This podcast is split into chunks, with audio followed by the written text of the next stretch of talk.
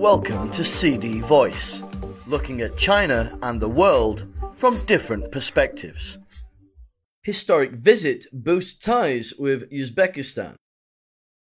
Fresh plans and projects for connectivity, energy, and green development were among the major highlights of the official talks between President Xi Jinping and Uzbek President Shavkat Mirziyoyev in Samarkand, a historic city of Uzbekistan, on Thursday.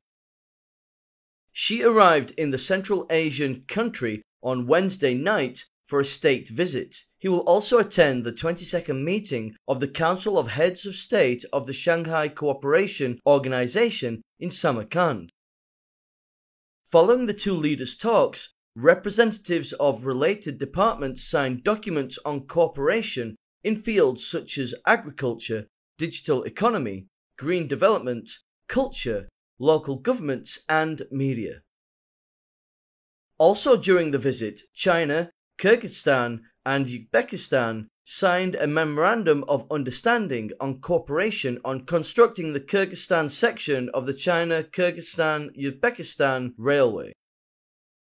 Xi told Mirziyoyev that China is ready to work with Uzbekistan to improve Eurasian transportation routes and push for the early start of the construction of the China Kyrgyzstan Uzbekistan Railway. Speaking on boosting bilateral energy cooperation, Xi said the two countries should ensure the safe operation of China Central Asia natural gas pipelines, expand collaboration in areas such as new energy, and build a new, multidimensional landscape for energy cooperation. Mirziyoyev said that Uzbekistan looks to further learn from China's successful experience in poverty alleviation and to further participate in joint building of the Belt and Road. Uzbekistan is ready to press ahead with the construction of the China Kyrgyzstan Uzbekistan Railway, he added. This year marks the 30th anniversary of the establishment of bilateral diplomatic relations and the 10th anniversary of establishing their strategic partnership. Mirziyoyev said that the Chinese president's historic visit will surely chart the direction for future cooperation and bring the two nations' bilateral comprehensive strategic partnership to a higher level. At the talks, Xi said that over the past 30 years, the two countries have always adhered to mutual respect, neighbourly friendship, weathering storms together, and a win win approach.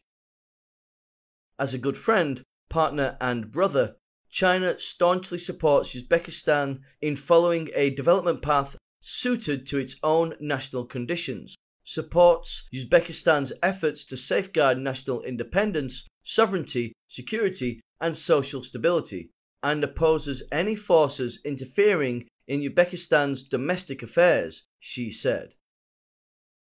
Mirziyoyev said he wishes success to the upcoming 20th National Congress of the Communist Party of China.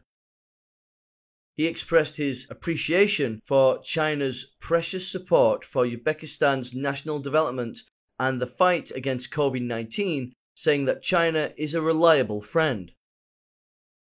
Uzbekistan unswervingly and unequivocally supports the One China principle as well as China's positions on issues related to its core interests, such as those regarding Taiwan and Xinjiang, he said. After their talks, the two leaders signed a joint statement on behalf of the two countries. They pledged that the two nations will expand mutually beneficial cooperation, build on their friendly partnership, and put into action a community with a shared future in a bilateral context. Speaking on overall bilateral cooperation, Xi urged that the two nations accelerate the synergy of their development strategies, push for common development, and step up bilateral cooperation for greater outcomes. The two countries are expected to strengthen cooperation on the economy, trade, and investment, and reinforce investment in and collaboration on the digital economy and green development, Xi said. Uzbekistan is welcome to further participate in the China International Import Expo and enjoy more opportunities brought by China's vast market, he said. The two countries should strengthen cooperation in poverty alleviation and learn from and help each other in terms of economic development and improving people's livelihoods, he added.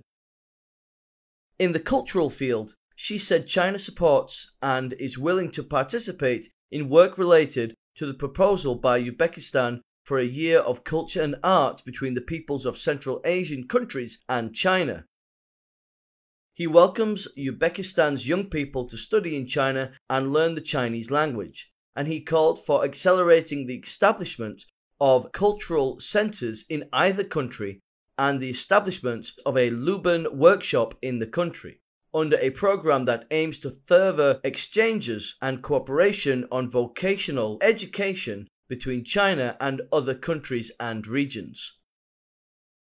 Mirziyoyev said his country is ready to strengthen cooperation in various areas, including the economy, trade, investment, oil and natural gas, new energy, agricultural infrastructure, and culture.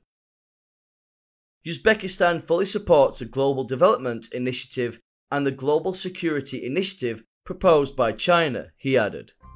That's all for today. For more news and analysis, buy the paper until next time.